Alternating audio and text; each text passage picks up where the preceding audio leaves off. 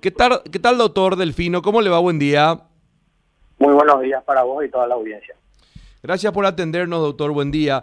Bueno, eh, ¿qué podemos hablar un poquitito de esta base eh, que fue encontrada justamente? ¿Ya se le atribuye, eh, ya está confirmado que es del EPP, doctor?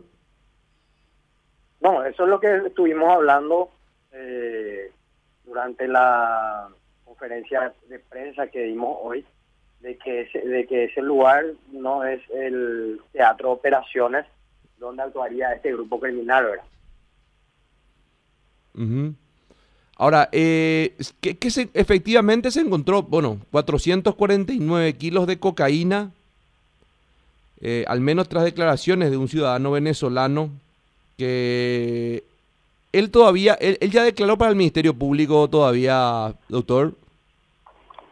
Eh, esos detalles no, no, te voy a poder brindar, pero en base a la información que él suministró es que se hizo el operativo entre el sábado y domingo.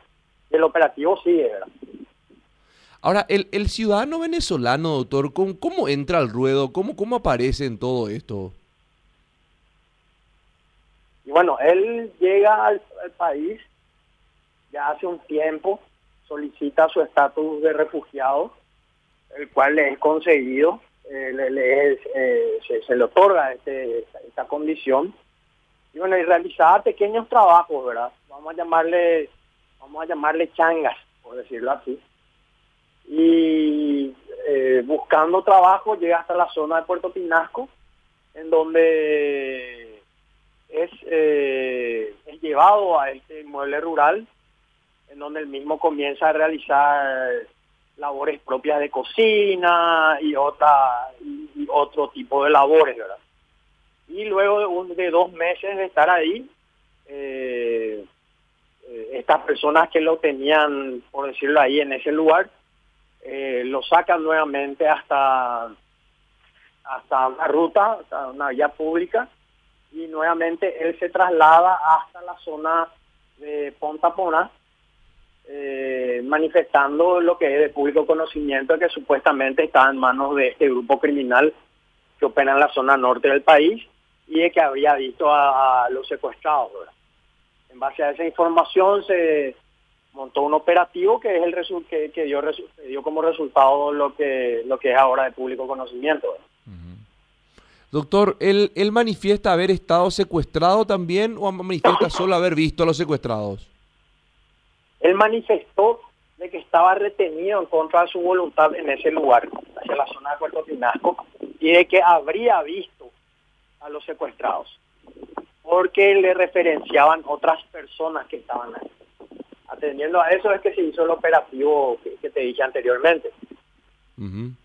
Ahora, cuando, cuando él manifiesta haber visto a los secuestrados, eh, habla del ex vicepresidente, Oscar Denis. De las víctimas que tenemos actualmente como motivo de este hecho mundial. Ok. Bueno, Félix Sosa, entonces, sí, estamos hablando de, de, las personas que ya sabemos que están hoy en día privadas de su libertad por parte de este grupo criminal. Ahora, eh, ¿Cuáles son las próximas diligencias a llevarse a cabo, doctor? Bueno, como te dije, los operativos siguen su curso, se siguen realizando.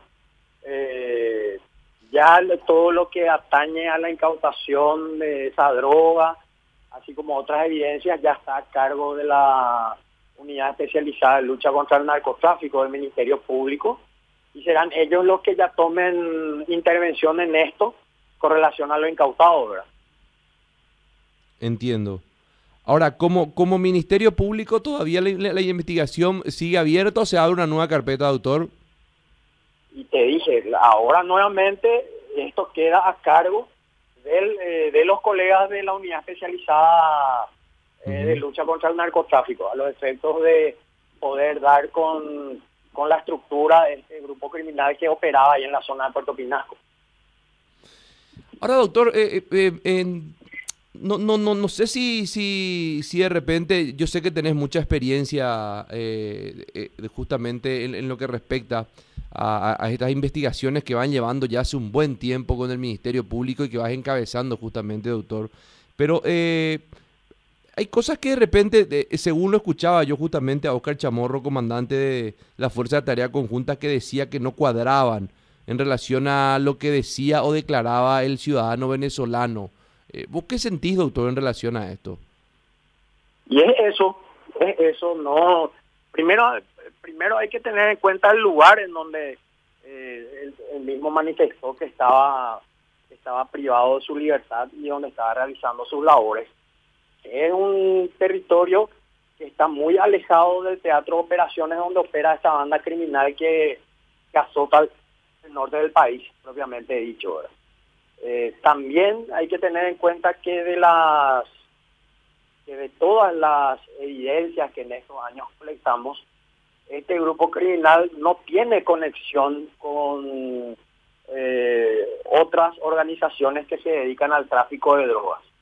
Hasta inclusive pensamos eh, como investigadores de que, de, que eh, serían estos un estorbo para esas organizaciones internacionales que operan con droga ahí en la zona norte del país. ¿Por qué? Porque se, desde que se eh, que estamos luchando contra este grupo y más con, con la creación de la FTC, la presencia de las fuerzas públicas y de las fuerzas de seguridad es eh, bastante en esa zona, por lo que eh, eh, harían que las actividades de, de, los grupos internacionales o transnacionales en este caso se vean afectados.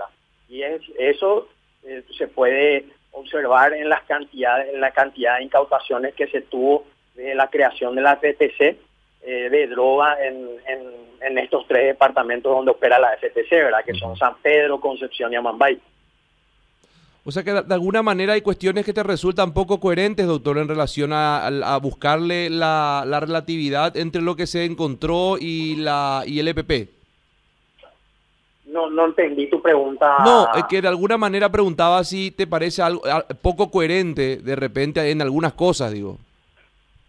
Eh, coherencia hay porque por lo que se encontró, ¿verdad?